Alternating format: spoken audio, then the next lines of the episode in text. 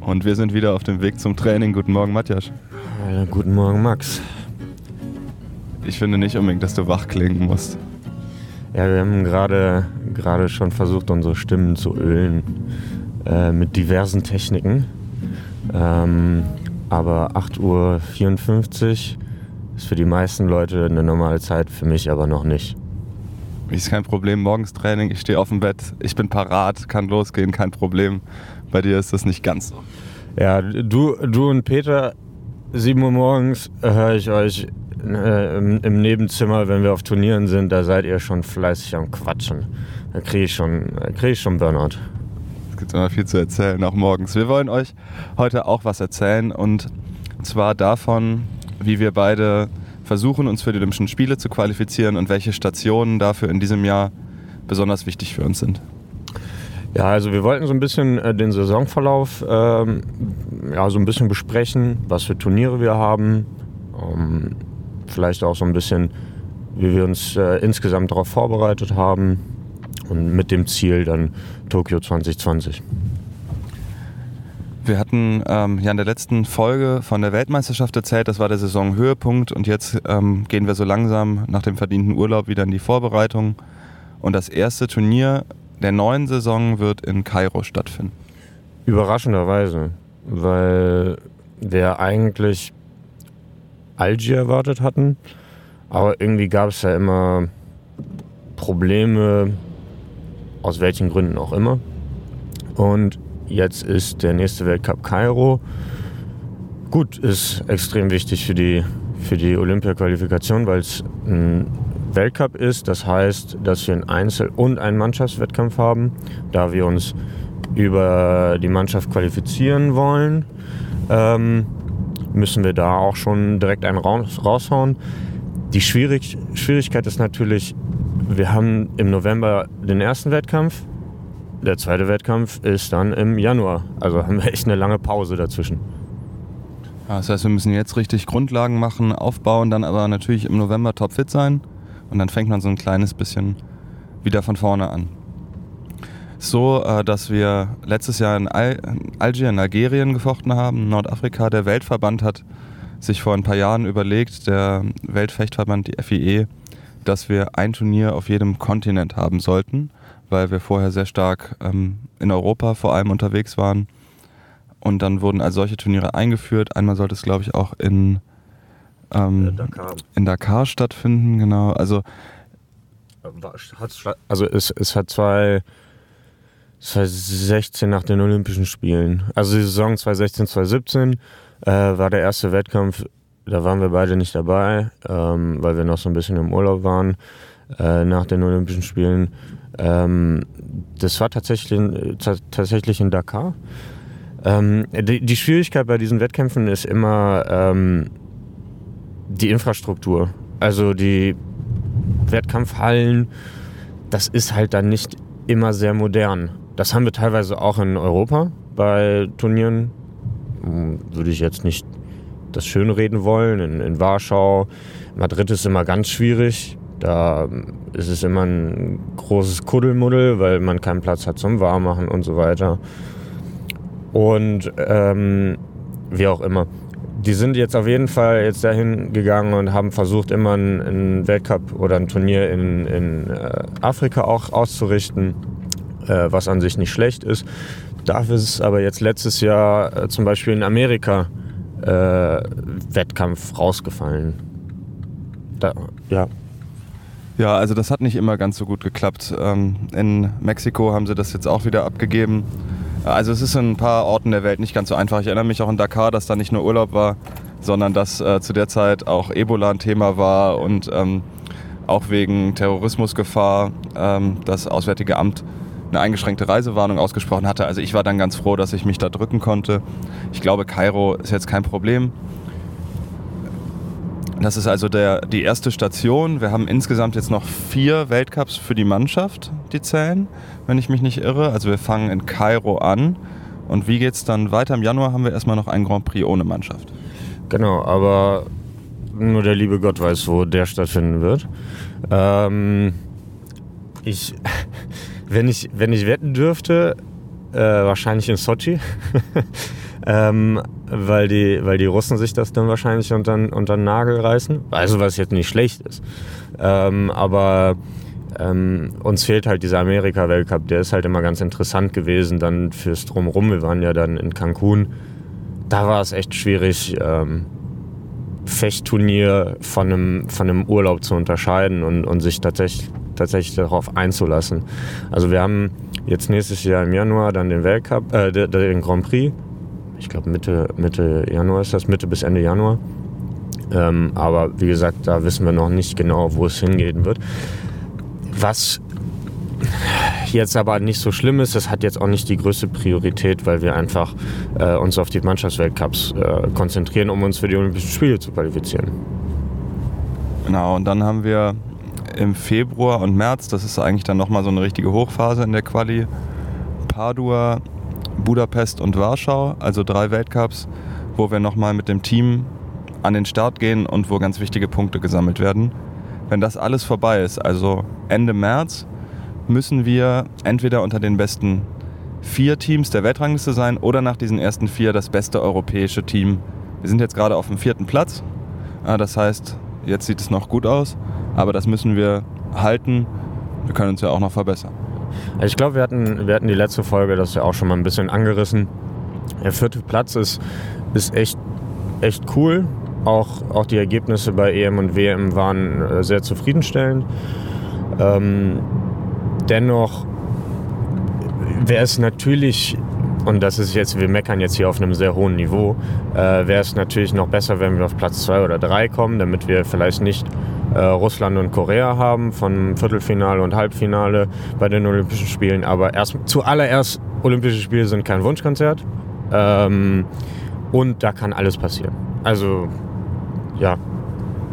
Genau, also das ist so grob, würde ich sagen, die Abfolge, die, ähm, die euch jetzt erwartet. Also wir fangen jetzt langsam an im November, dann haben wir im Februar und März in der Quali nochmal so eine richtige Hochphase, wo die Nerven blank liegen werden, wo Matthias Durchfall bekommen wird, wo, ähm, wo ich vielleicht meine Nacht schlecht schlafe, weil es, einfach wahnsinnig aufregend ist. Also ich werde keinen Durchfall kriegen. Also bei, bei, den, bei, den, äh, bei der letzten Qualifikation war es einfach auch so, ähm, ich, ich, du warst ja direkt qualifiziert, weil du wahnsinnig gut gefochten hattest bei EM und WM. Da äh, stand das außer Frage. Und dann hieß es eigentlich nur äh, Peter, also Peter Wagner, unser Mannschaftskollege oder ich. Und wir mussten beide im besten Fall unter die Top 14 der Welt.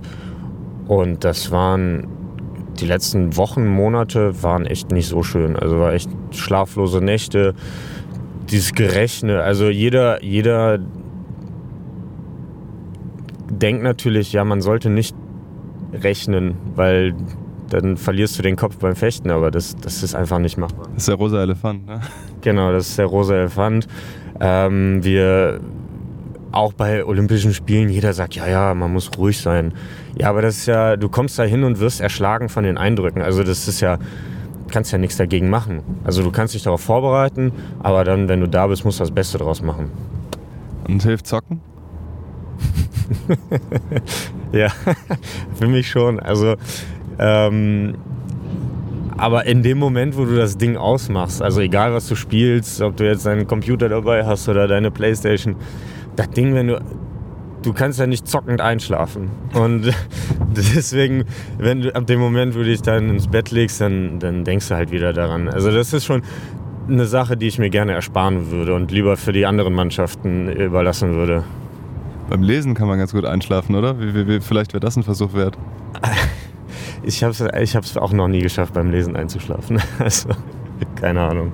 Ich, ich bin da gesegnet. Ich kann bei fast allem einschlafen, sogar in Cancun in der Disco. Ich bin da, ich bin da, ich bin da äh, habe da nicht so Schwierigkeiten.